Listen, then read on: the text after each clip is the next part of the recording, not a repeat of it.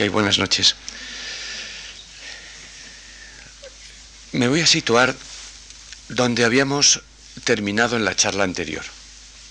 Yo hacía un pequeño recorrido con una cierta mala intención, pretendiendo engañarles a ustedes un poco. Empezaba a mostrar un pequeño panorama según el cual algunas de las lenguas que nos rodean no tienen en sí ningún subconsciente, sino que son sus hablantes quienes toman unas determinadas actitudes con respecto a esas lenguas. Pero nosotros solemos fijarnos en lo que nos rodea y mi pretensión a lo largo de la exposición terminábamos a propósito de unos asuntos meramente gráficos era señalarles que exactamente igual en el dominio de nuestra lengua nosotros nos comportábamos de la misma manera y trataba de llegar con ustedes a una apreciación según la cual somos nosotros los que tenemos determinados mitos heredados por la historia que podían interpretarse, los que tenemos sobre nuestra lengua y los que otros europeos tienen sobre las suyas en términos de la sociolingüística, que es una actitud separadora. Y les prevenía a ustedes que este era un ingrediente importante para entender algunos hechos, cuando en la charla número 4 voy a intentar buscarle los cuatro pies al gato por ver si realmente nuestras lenguas europeas tienen que tomar algunas medidas para poder salir adelante si no están realmente dispuestas a hacer un auténtico acto de suicidio.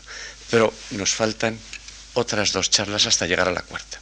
Y hoy yo quería situarme con ustedes en un punto que tiene que ver con el de la charla anterior. Seguimos buscando en esos que Unamuno llamaba hace exactamente 100 años, los pliegues del alma de las lenguas, seguimos intentando encontrar lo que Unamuno en entorno al casticismo decía que las lenguas nos pueden brindar de su pasado. Es decir, las lenguas han pasado por la historia, o mejor, los hablantes de esas lenguas, y esas lenguas mantienen una serie de elementos que proceden precisamente del roce de la historia.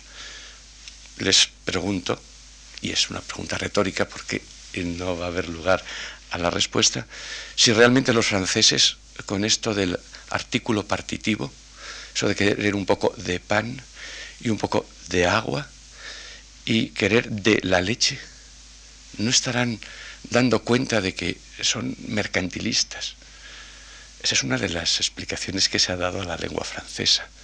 El mercantilismo reflejado precisamente en una actitud como la que muestra el artículo partitivo. Claro que ha habido quienes han tenido con respecto al francés una idea, no sé, mucho más elevada. El espíritu cartesiano que se refleja en una sintaxis tan bien organizada como la del sujeto, predicado, complemento una sintaxis que recuerda muchísimo la lógica. Y una lengua, además, que fíjense ustedes, a diferencia de la nuestra, no tiene esa especie de defecto expresivo que son los diminutivos. Nosotros tenemos que hablar del le petit prince, para lo que aquí es el principito, y estamos ante, por lo tanto, una lengua, eh, no sé, que tiene un aspecto mucho más cercano a la posibilidad representativa que a los hechos expresivos. hechos de este estilo se han utilizado para explicar que las lenguas, por ejemplo en la sintaxis o en la morfología, piensen todo ese, ese ámbito de discusión que estamos ahora teniendo en algunas lenguas con respecto al género, que están reflejando ahí la historia y que son deudoras fortísimas de la historia. Es más, hasta en algunos ámbitos se ha llegado a explicar que determinadas pronunciaciones existen en algunas lenguas debidas, pues, por ejemplo, al clima. O, bueno, pensando que los pueblos bárbaros eh, padecían tanto, tenían tantas dificultades, eh, les faltaba tanto el alimento que llegaron a sonorizar las consonantes intervocálicas oclusivas, sencillamente por el puro, el puro drama de lo que es la falta de alimentación. Tengo que decirles que, en líneas generales, en estos niveles la historia no tiene nada que ver con las lenguas. Las lenguas no se han rozado por la historia. El partitivo, la sintaxis lógica, todo eso tiene más que ver con los gramáticos y con una serie de orientaciones y una serie de hechos eh, que son absolutamente ajenos a la historia que con la historia misma. La historia sí que ha dejado en la lengua restos, o mejor dicho, la historia va dejando huellas. ¿Pero dónde? En el nivel que los lingüistas entendemos que es el menos importante de las lenguas, en el léxico, en aquello que cambia más, en aquello que se intercambia más, en aquello que de hoy para mañana podemos evidentemente cambiarlo y la lengua sigue manteniéndose como estaba. He puesto el día anterior un ejemplo del inglés y ese ejemplo tenía todas las palabras como si se tratara de una lengua románica y no pasa nada. El inglés no ha perdido por eso su personalidad. Pero es ese nivel, el nivel de las palabras, el que a nosotros nos, nos permite encontrar algunos restos de la historia, pero sin exagerar. Difícilmente vamos a poder llegar al alma de los pueblos. Difícilmente vamos a encontrar en una lengua una especie de espíritu especial que justifique el porqué de determinadas palabras. Nos encontramos más en el ámbito de la discusión. Yo no sé si ustedes han tenido la suerte de leer un libro de Emile Benveniste, que es el vocabulario de las instituciones indoeuropeas. Plantense ustedes la existencia de las siguientes palabras. La palabra pecunia, en latín, que significa fortuna, dinero, todavía el español tiene derivados claros de pecuniario, por ejemplo. La palabra peculium, la palabra peculium, que todavía nosotros podemos entenderlo bien el, de mi propio peculio. El peculio, el peculium, era precisamente la parte de dinero la parte de bienes que podía tener una persona como el esclavo que no tenía derecho a tener absolutamente nada. Bueno, pues esa pequeñísima parte es lo que se llama el peculio. Y claro, de ese peculio viene una palabra culta española, que es la palabra peculiar. Fíjense, eso que es tan propio de uno que ni siquiera al esclavo se le podría quitar. Claro, referido en principio sí a los bienes, pero ahora a lo propio. Y en una evolución popular el, el perujal, que es aquello que es tan pequeño que el campesino más pobre casi puede dedicarse a labrar. Tienen ustedes ahí una serie de palabras que tienen que ver, pecuniam, perujal, peculiar, palabras que evidentemente están en latín, vienen al español y proceden de la etapa anterior, eh, que es el indoeuropeo. Y aquí nos podemos hacer una pregunta. Estas palabras, ¿de dónde proceden en indoeuropeo? En el diccionario crítico etimológico castellano e hispánico del profesor Corominas se acepta la idea clásica. No, es, no son los pueblos indoeuropeos unos pueblos que tienen su base en la agricultura y en la ganadería. Pues todo esto viene de la palabra pecus, es decir, del animal. Pero este animal, en indoeuropeo, ¿de qué animal? pues de aquel animal más pequeño que tenía lana, y hay una raíz indoeuropea, pec, que significa lana, y es de esa raíz de donde se, supone que eh, toma nombre este animal pequeño, que es la oveja, y de ahí de la oveja pasa a los demás animales. Es decir, con todas las palabras que hay en latín, en griego, en todas las lenguas indoeuropeas, nosotros somos capaces de llegar a un determinado tipo de raíz que nos orienta sobre unas determinadas maneras de vivir sobre la historia. Pues bien, en este libro, que es una suerte tener traducido al español, el libro de Benveniste eh, sobre las instituciones indoeuropeas, en este libro se rompe con esta tradición de los eh, indoeuropeístas y se cambia completamente. Y se parte de una idea según la cual no es a partir del ganado de donde surgen luego los significados que tienen que ver con el dinero, sino que es al revés. Surge de la pequeña propiedad, y esa es la raíz indoeuropea que da lugar a toda esta familia, de donde luego se crea pues esa pequeña propiedad se puede medir, pues sí, en una oveja, y la oveja toma el nombre a partir de ahí. Ustedes se darán cuenta que con este ejemplo trato de explicarles que nosotros andamos no con grandes teorías, Desde luego no con fundamentos definitivos ni con explicaciones que no tienen posibilidad de cambio, sino que intentamos cuadrar los hechos y podemos llegar a algunas interpretaciones históricas. Bien, este es un camino tan importante que fíjense ustedes, la etimología ha servido en lexicografía muchísimo. Ha sido una de las formas de poder explicar el significado de las palabras, buscando precisamente su origo, buscando su origen. La lexicografía clásica se orientó de distintas maneras, una de ellas a través de la etimología. Y la etimología era absolutamente imprescindible para poder explicar el valor de unas palabras que se interpretaba, habían ido cambiando erróneamente como un mal.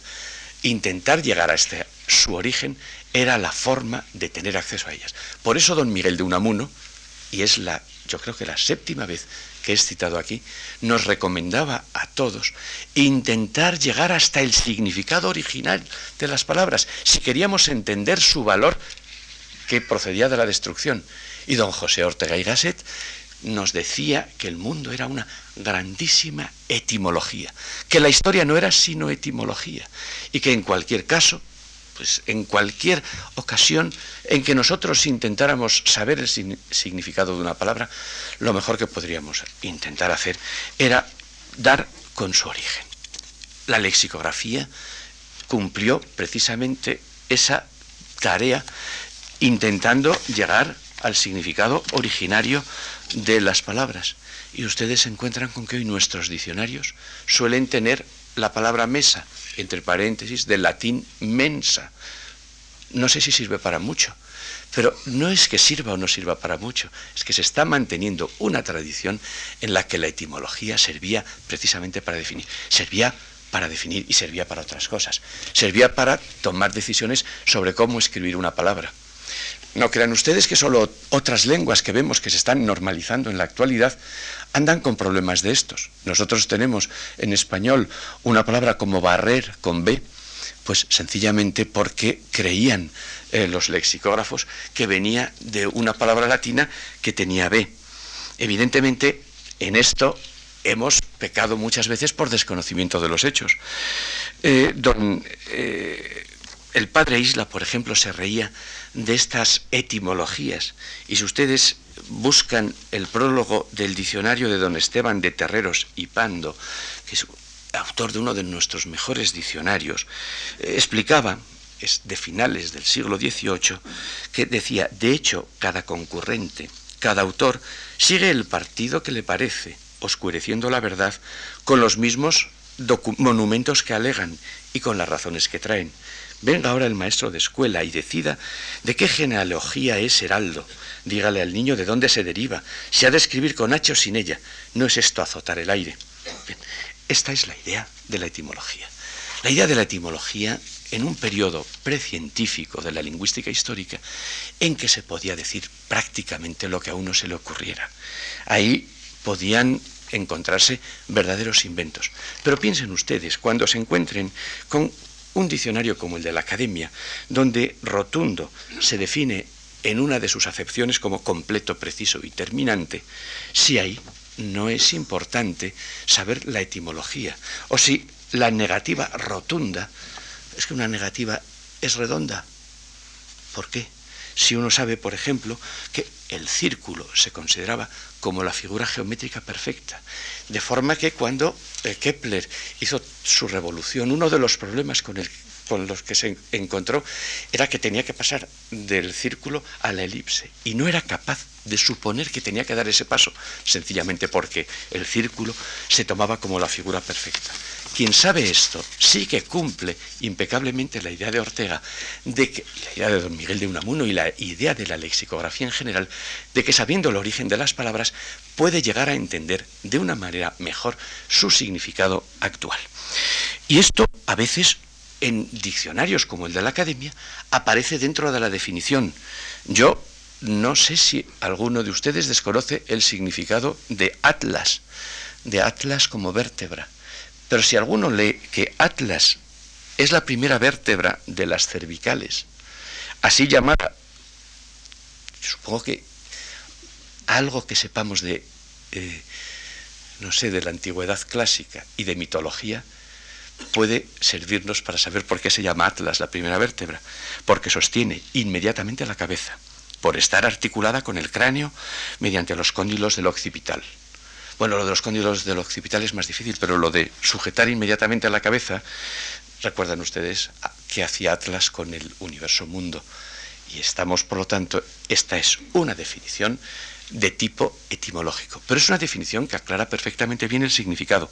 Y si ustedes buscan qué es lo dionisiaco, qué es lo hermético, qué es una trapamoscas, si intentan entender el, significado de los elementos químicos, los nombres de las constelaciones, ustedes se darán cuenta de que la etimología es ahí definitiva. Incluso si ustedes quieren saber el significado del abanico en su acepción cuarta del diccionario de la academia, se llama así a la cárcel modelo de Madrid, 1800, de Madrid 1876-1939.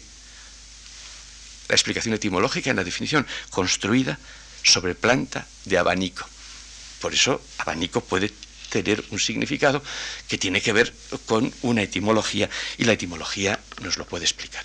Ortega nos animaba a quienes andamos de acá para allá, azacaneando, que es una palabra utilizada por él, a dejar el negocio, es decir, la negación del ocio. Y verdaderamente podemos definir como queramos la palabra negocio, pero en cuanto sepamos qué es lo contrario del ocio, yo creo que llegamos a entenderlo un poco mejor. La etimología se nos cuela, por lo tanto, en los diccionarios como una tradición que empieza en la gramática latina. Se nos cuela y no es inútil. Por eso no sale de ellos. En muchos casos aparece en la definición, en otros fuera de ella, pero en cualquier caso es algo que para quien tiene que utilizar una lengua puede servir de mucho, aunque sea mnemotécnicamente. Claro que la etimología en, muchos, en muchas ocasiones es un puro disparate.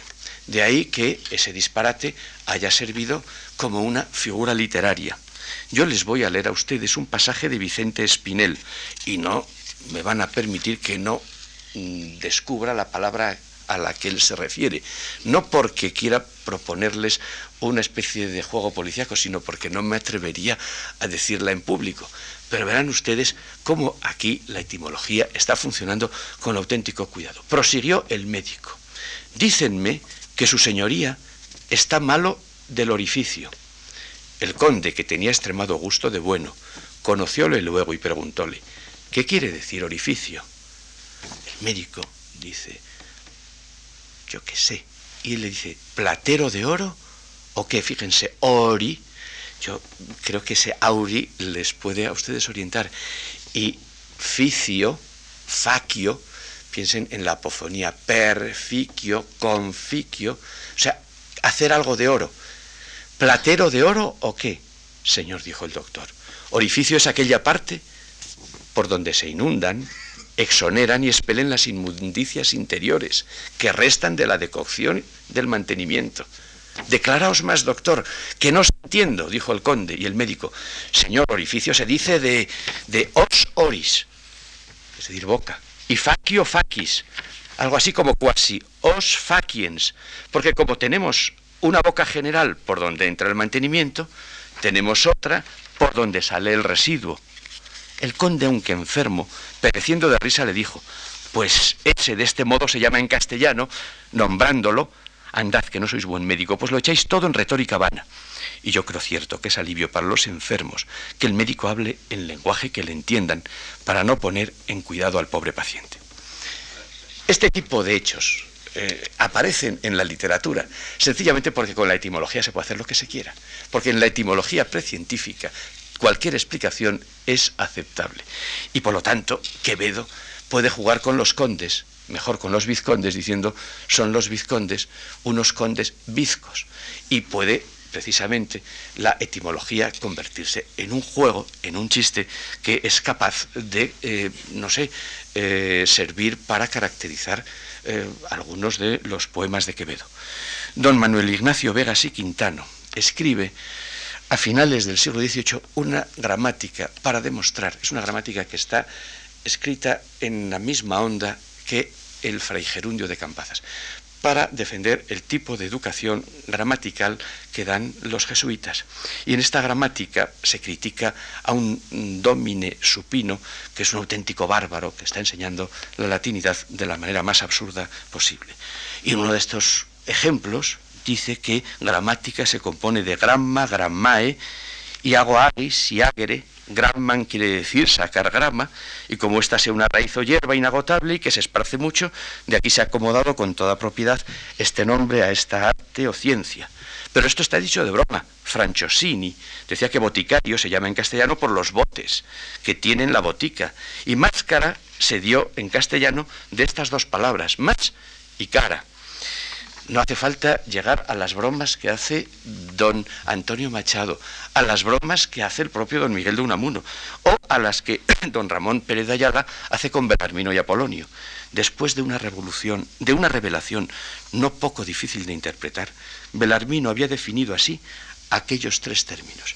Metempsicosis es lo mismo que intríngulis indescifrable, lo incognoscible, das Ding an sich de Kant. Y viene de psicosis, o sea, intríngulis y mete, introduce, esconde, meter intríngulis en las apariencias sencillas. Escolástico es el que sigue irracionalmente opiniones ajenas, como escolástico, como la cola de los irracionales sigue el cuerpo.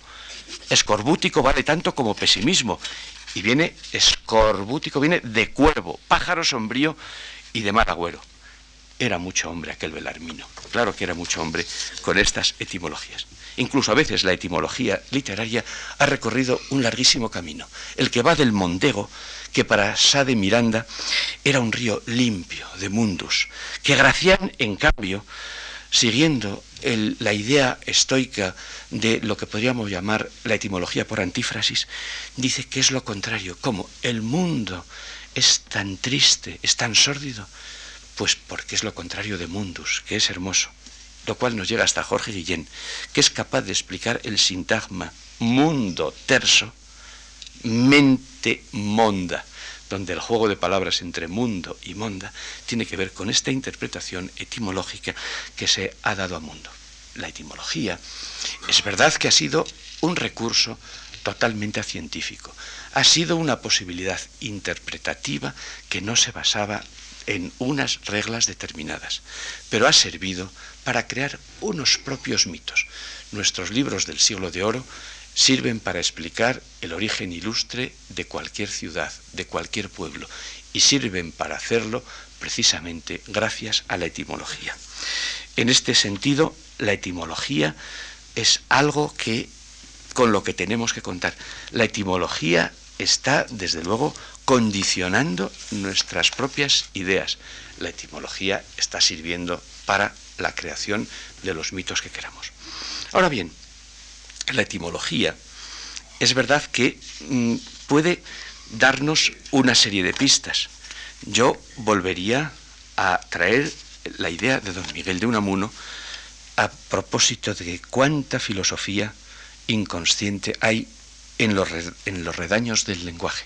Me reduciría precisamente a una opinión como esta y pretendería no ir mucho más lejos para intentar ver con ustedes cómo el mundo material y algunos hechos de nuestra historia sí que están aclarados por medio del léxico. Yo mm, querría hacerles una consideración, por ejemplo, a propósito de la palabra bosque. Les pediría que pensaran con cuántos sinónimos contamos para el significado de bosque en español. Y ustedes supongo que darán con la palabra bosque, la palabra soto, que mis alumnos ya entienden mal, porque ese alto soto de Torres de don Miguel de Unamuno, mis alumnos eh, lo entienden como si fuera alto otero, porque la palabra soto ha dejado de funcionar para ellos. Soto, yo tengo anotadas la palabra selva, pero parece que es un bosque distinto. Tarzán yo no lo llevaría a Tarzán a un bosque y lo llevaría a una selva, es otra cosa. Luco lo conocemos en la toponimia y difícilmente nadie va a referirse a él. Y la palabra monte, la palabra monte sorprende a todos los jóvenes, porque en mi pueblo, que es como Unamuno reflejaba la llanura castellana llano como la palma de la mano, resulta que me dicen que hay mucho monte. Y claro, allí no se ve nada. Lo que hay son muchas encinas. Es decir, monte es la palabra que Alfonso X el Sabio utiliza para bosque. Esa es la palabra castellana. Esa palabra castellana es la que el marqués de Villena utiliza para traducir la palabra selva de la Divina Comedia. Empieza así. Nel mezzo del cammin di nostra vita mi ritrovai per una selva scura. Y esto lo traduce el marqués de Villena, es cuando yo estaba en la mitad del camino de mi vida, me encontré por un monte. Y un gran filólogo italiano, Mario Penna, decía, claro, ahí Villena intentaba hacer una especie de guiño, porque como la montaña es alta y el bosque es espeso, pensó situar, no, no pensó nada, estaba traduciendo perfectamente bien selva por monte, porque monte es lo que en español existía precisamente para el, significado de bosque. Nos lleva a alguna interpretación decisiva. Podremos pensar que en la península ibérica los castellanos no teníamos bosques y que por lo tanto estamos empleando para bosques lo mismo que monte. ¿Nos atreveríamos a ir tan lejos? No lo sé, pero miren ustedes, Alfonso X el Sabio incorpora otra voz, la palabra selva, pero es un cultismo, un cultismo enorme, se nota demasiado. Y es un cultismo que desaparece como el Guadiana y vuelve otra vez a ser utilizado por Juan de Mena, que exhuma de nuevo el cultismo que había empleado Alfonso X el Sabio. Pero nos falta esa palabra selva. ¿No les suena a ustedes en la toponimia de Aragón y de Cataluña? Allí sí que está bien instalada. Pero es que la palabra bosque, que es la normal ahora, la que yo llamaría no marcada, la que todos nosotros utilizaríamos, ¿saben qué antigüedad tiene? El siglo XV. Si el siglo XV para un lingüista es antes de ayer. Y la palabra que los españoles empleamos para designar el bosque es un préstamo del catalán tomado hace pues poquísimo tiempo, 500 años solo. En lo que es la duración de nuestras lenguas, eso es antes de ayer. ¿Qué consecuencias podemos sacar de esto? Esto es etimología, esto es historia de las palabras. Yo no me atrevería a poder, yo no me atrevería a dividir la península en dos grandes áreas, el área de los bosques y la que no lo tenía. Además, eh, contradiciendo al rey sabio que decía que se podía recorrer toda España, una ardilla, por ejemplo, sin bajarse de las ramas de los árboles. Pero una interpretación rápida de la etimología nos podría llevar precisamente en esa dirección. Y en esa dirección vamos muchísimas veces. Los españoles llegan a América y se encuentran allí con un pájaro enorme, un ave de una enorme envergadura. Es la fragata magnificens. Tiene una cualidad y es que su cola termina como la cola del Milano. Y Colón decide ponerle un nombre e inventa el nombre y le dice rabiforcado, con esa F que nos está llevando directamente al portugués. Y los editores eh, de las cartas de Colón señalan que este posiblemente sea uno de esos elementos portugueses que le sirven a Colón. ¿Qué le ocurre? Pues que ante la nueva realidad tiene que servirse de alguna descripción. Y esa descripción, evidentemente, en una cola, que es como la cola del Milano, que está bifurcada, pues le lleva a designarlo como rabiforcado. Pero fíjense ustedes que este invento de Colón tiene una serie de posibilidades de contraste, por ejemplo, en otros eh, escritores. Fernández de Oviedo escribe, hay unas aves grandes y vuelan mucho, y lo más continuamente andan muy altos y son negros, y casi de rapiña, y tienen muy largos y delgados vuelos. No les recuerda al Milano, porque es que son distintas, y los codos de las alas muy agudos, y la cola abierta como la del Milano, y por esto le llaman rabiorcado. Son mayores que los milanos. Sale dos veces aquí el milano. Y tienen tanta seguridad en sus vuelos que muchas veces las naos que van a aquellas partes los ven 20 y 30 leguas y más dentro de la mar volando muy altos. Claro, este rabiorcado, que luego aparece en terreros, que aparece en el diccionario de autoridades, que hoy lo conocemos bien, es una palabra que en principio parece que los españoles crean para designar esa realidad. Es, me parece absolutamente razonable. Es una explicación que se ha dado tradicionalmente a este término.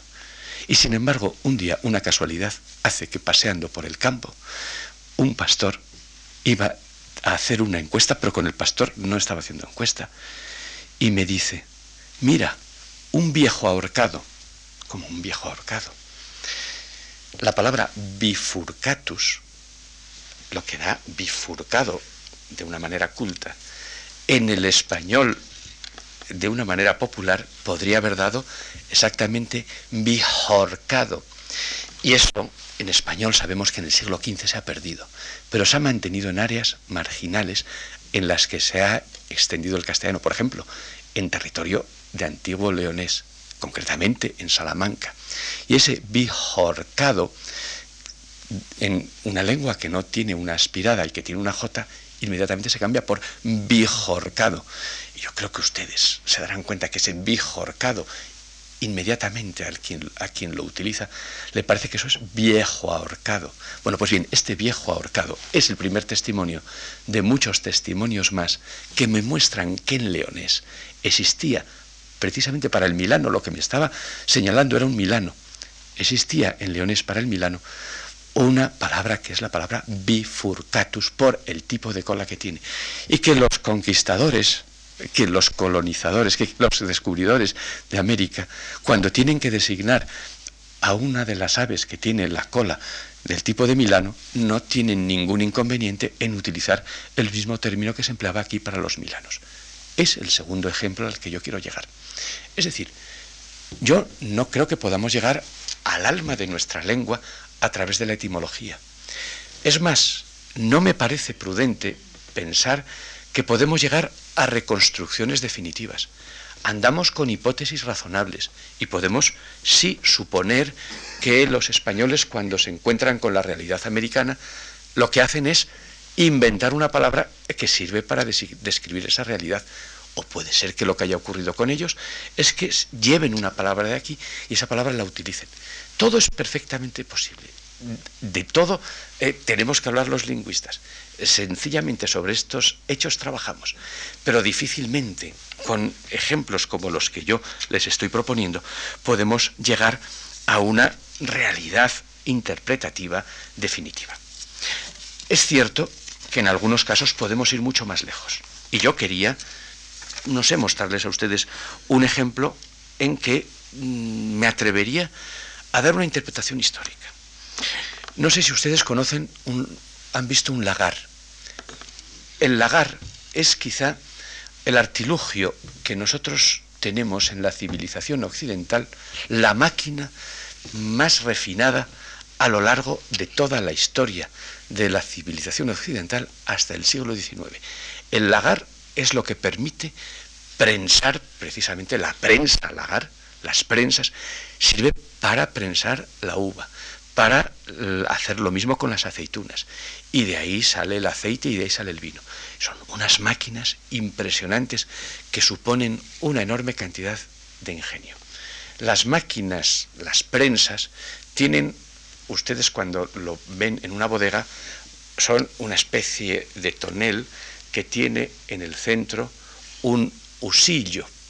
Eh, lo que la madre eh, del magistral de la regenta llamaba precisamente el tornillo, porque decía que su hijo era capaz, tenía tal voluntad, que era precisamente, ella decía, como ese tornillo, lo que nosotros llamamos usillo.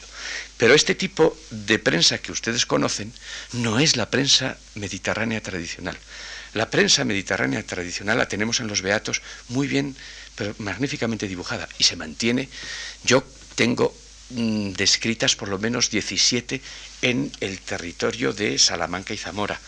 Y se van perdiendo ciertamente, pero se trata de una viga, una viga enorme, una viga que, puede llegar desde esta pared hasta aquella, eh, de un grosor que soy incapaz de abarcarla y que claro, eh, que estando bien em, introducida en esa pared, al presionar eh, contra la uva, es capaz de verdad de machacarla. Si además en un extremo a esa viga se le coloca un usillo y de ese usillo pende un pedrusco impresionante. Entonces, una viga enorme rematada en un extremo con un usillo y ese usillo, eh, teniendo colgado una piedra, ejerce una presión sorprendente. Hay distintas variedades. Esa es, esa es una máquina muy refinada. Las primeras eh, que se fabricaron en el Mediterráneo no tenían usillo. Tenían que subirse las personas encima y por medio de cuerdas ir colocando piedras. Esa significa ya, de verdad, una, una revolución en materia de prensas. Pues bien, si nosotros tuviéramos esta prensa aquí, se, darán se darían cuenta que esta viga podría desviarse hacia la izquierda y hacia la derecha. Y la forma de que una viga no se desvíe hacia la derecha o hacia la izquierda es colocarle unas estacas verticales, pero se pueden suponer ustedes que es de un enorme grosor y de una buena altura. ¿Cómo se llaman estas estacas? Estos postes verticales están perfectamente bien descritos por los dialectólogos. Esto se llama de distintas maneras en distintos sitios. Se llama Berines, es el nombre de un pueblo de Asturias, se llama Berenes, se llama Bernas, se llama Bernias, se llama Bernas, se llama Berenes, todo esto en territorio leonés o asturiano. Se llama Beril, se llama también Vírgenes, y eso es sobre todo en territorio castellano. Pero estas formas que yo les digo, berines, berenes, bernias, estas formas son fundamentalmente leonesas. Y yo les hago a ustedes una consideración. Cuando queremos imitar a un asturiano, ¿qué hacemos? Pues podemos decir, pues qué sé yo, guapa, eh, qué guapa yes, por ejemplo, guapo es lo que los que vivimos en Salamanca y hemos ido mucho al campo, oímos a veces, por ejemplo, para designar, para caracterizar a, un, animal, que es sorprendente en el castellano, y esto en asturiano está perfectamente vivo. Decimos yes, eres, y les cases, ¿no le suenan a ustedes les cases? Es decir, donde en castellano decimos las casas, en asturiano se dice les cases. Hay un cambio fonético en las vocales, en la A, en situación final, cuando va seguida de una S. Pues miren ustedes que las, las berenes está perfectamente documentado en el siglo XIV, en Ávila. A, poca, a poco que recuerden ustedes la historia de la reconquista y de la repoblación, se darán cuenta que Ávila es un enclave claramente castellano. Bien, hay una palabra latina, que es la palabra bernias en el plural, o mejor dicho, beruinas en su origen, que es la jabalina. Este es el punto de partida etimológico para el castellano de Burgos del siglo XIV, Berenes. Este, esta ex final es absolutamente inexplicable en el dominio del castellano. Ustedes están en la misma situación. Ninguno puede decir aquí las cases, no podemos decir las niñas, no podemos decir las estudiantes. Bueno, las estudiantes sí, porque se les estudiantes las estudiantes, pero una palabra que termine en as. Eh, las niñas no lo podemos decir, ni las lentejes. Es imposible, nadie lo puede hacer. Eso se puede hacer en otra lengua. Y evidentemente ahí se puede dar ese cambio fonético. Cuando nosotros nos encontramos en el dominio del castellano, en lo que es el centro del castellano, que el lagar tiene unos determinados términos que solo se pueden explicar por el asturiano, ¿qué es lo que decidimos? Pues da la impresión de que los repobladores, los repobladores, y tenemos en la repoblación vascos, navarros, gallegos, tenemos en la repoblación mozárabes, tenemos muchos grupos de distintos lugares que hacen posible la repoblación del Duero. Pues bien, algunos repobladores asturianos vienen naturalmente con su lengua, vienen con su idea de, las cosas y tienen, naturalmente, una manera de hacer sidra. Para hacer sidra necesitan una prensa y esa prensa la vuelven a reconstruir precisamente cuando llegan a Ávila y le van a llamar a cada una de sus partes, la van a llamar de la misma manera que llamaban a las partes de la prensa que tenían en Asturias. una sola palabra, si no estoy equivocado, y quizá esté equivocado, porque quiero transmitirles también la inseguridad que tenemos los etimólogos, a diferencia de la etimología precientífica, que quien decía una etimología se sentía tan satisfecho. Nosotros lo que tenemos es una permanente inseguridad. Construimos una etimología y estamos sometiéndola permanentemente a un hecho de contraste con otras posibilidades. Y sabemos que puede ser una hipótesis razonable, pero puede ser sustituida por otra.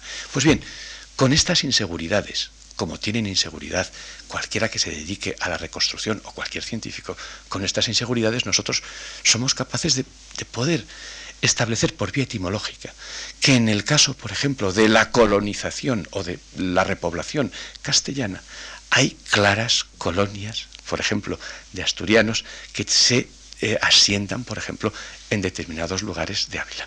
Es decir, frente a los dos ejemplos primeros, este ya trato no de llegar al alma de las cosas. No trato de decirles a ustedes que eh, yo sea capaz de descubrir dónde se encuentra la esencia del castellano. Lo que sí puedo asegurarles es que puedo encontrar algunos datos históricos en, esta en la etimología. Y yo puedo saber, por ejemplo, que nosotros tenemos un tipo de economía en la que hay muchos inventos que nos vienen directamente del oriente peninsular. La palabra caja, algo tan elemental como la palabra caja, no tiene explicación aplicando las leyes de evolución del español. Pero los 100 primeros ejemplos, los 100 primeros ejemplos que conozco de la palabra caja no significan lo que significa ahora la palabra caja. En la caja es donde metemos unos zapatos, en la caja podemos tirar algo y arrojarla a una papelera. La caja era un estuche precioso. Hay un cuento de Boccaccio, traducido al español, en el que unos gamberros intentan sacarle el dinero a personas bien intencionadas haciéndoles creer que tienen una pluma del arcángel San Gabriel. Esa pluma, claro, no la van a tener eh, metida en cualquier sitio, la tienen metida en una caja lindísima. Una caja muy bien pintada es la que tiene Melibea, donde guarda su labor. La caja es precisamente en ese momento una especie de estuche. Pues bien, la caja posiblemente, y tampoco estoy totalmente seguro, por eso nos hemos peleado, un colega mío y yo, en más de tres artículos. Pero a veces hasta pienso que tengo razón. Pero la caja, desde luego, posiblemente nos venga de Cataluña. Pero ¿y el estuche? El estuche posiblemente nos venga del sur de Francia. Y si empezamos a traer aquí a colación pequeños objetos, estos pequeños objetos han llegado al español precisamente de otros lugares. Y han llegado al español porque como las palabras, los objetos también, lo que tienen es una enorme capacidad de cambio. Me sitúo, por lo tanto, en un lugar. La etimología no creo que nos permita descubrir la historia esencial de las lenguas. No creo que nos sirva para dar con lo que podríamos llamar los recursos más profundos de esas lenguas, pero son pistas para determinadas páginas de su historia. A veces tampoco hay que ponerse demasiado serios y hay que ser conscientes de que en su manera de cambiar las palabras, los hablantes sencillamente actúan por moda. Les haría una pregunta en voz alta. ¿Qué les parece a ustedes el verbo llenar? Es un verbo absolutamente normal. No habría aquí nadie que estuviera decidido a señalarme que es un verbo feo, que es un verbo horrible, que es un verbo vulgar, el verbo llenar. Supongo que todos ustedes lo han dicho alguna vez en su vida. Y desde luego, si yo repito llenar, son conscientes de que lo entienden y de que se puede utilizar. Garcilaso emplea el verbo llenar casi por primera vez en español. Tengo algunos amigos en la primera fila que me pueden corregir y por eso digo casi, y no me atrevo a decir que por primera vez en español. Pero con esa matización del casi, Garcilaso es realmente quien empieza a utilizarlo. Y sorprende a todo el mundo. Este llenar. Qué raro. ¿Cómo se decía antes? Se decía enchir. Enchir que ahora nosotros no lo decimos. Algunas personas que tienen un buen conocimiento de la lengua lo utilizan. Pero claro, lo utilizan con afán de estilo pero yo no voy, yo a mi casa no llego luego y digo, por favor, ¿podemos henchir este vaso? No, no, no. Yo digo llenar. Pues fíjense ustedes, hay un humanista Luis Hurtado, que escribe para eh, Felipe II la situación que tiene el reino de Toledo en lo que respecta a la lengua.